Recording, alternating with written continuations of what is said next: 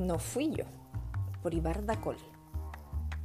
Había tres buenos compadres que eran Juan, José y Simón. Eran tres inseparables amigos del corazón. Una preciosa mañana clara y de brillante sol, se morían de las ganas de irse juntos de excursión. En canastos se empacaron queso, papas, salchichón, dos tomates con lechuga, limonada y salpicón. Treparon la montaña con cuidado y atención, de a pasitos y con maña, evitando un resbalón. Cuando estaban bien arriba, decidieron descansar. Alistaron la comida y se sentaron a almorzar.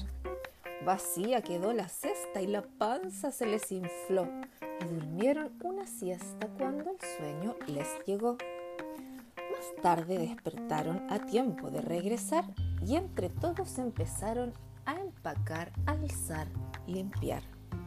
Y Juan, que hizo un gran esfuerzo cuando se iba a arrodillar, dejó escapar un mal viento que a todos puso a temblar.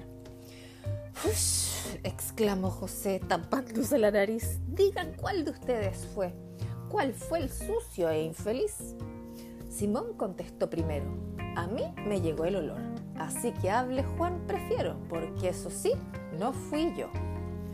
Juan se puso colorado cuando trataba de hablar, y es que un cuento reforzado intentaba él inventar. No, no, no fui yo el culpable de eso. Fue un feroz ogro gigante que cargado de un gran peso hizo un ruido semejante. Los dos a Juan le creyeron y empezaron a correr por colinas y senderos volando sobre sus pies. Después de trotar un trecho se sientan a descansar y a Simón desde su pecho le sale un ruido bestial. ¿Qué pasó? ¿Qué fue ese ruido? exclama rabioso Juan.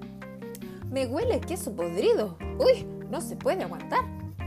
Quita de mí tu mirada, dice furioso José. Juro que yo no vi nada, nada olí, yo nada sé. Simón se puso nervioso algo debía contestar, tenía que ser cuidadoso de no revelar la verdad.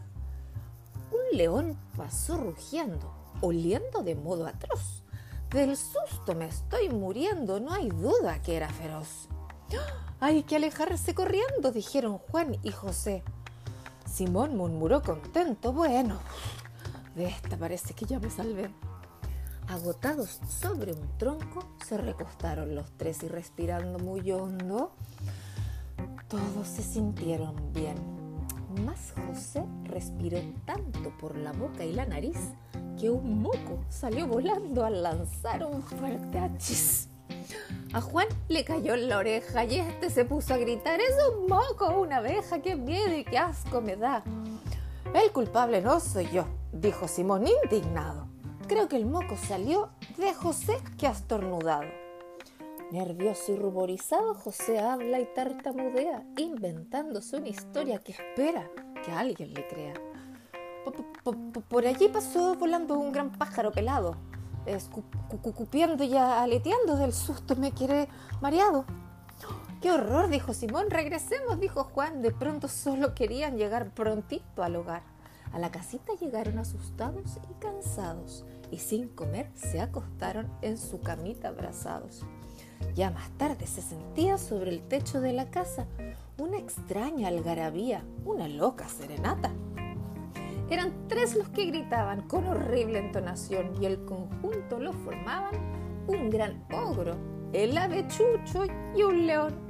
Y así termina este cuento de estos tres buenos amigos que fallaron en su intento de pasear un día domingo.